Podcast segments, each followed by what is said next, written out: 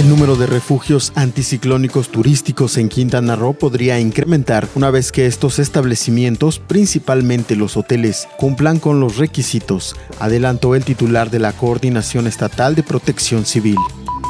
A partir del 16 de julio y hasta los primeros días de agosto, el Poder Judicial del Estado concretó alrededor de 19.000 citas a través de su portal o vía telefónica, como parte de la reactivación progresiva de las labores.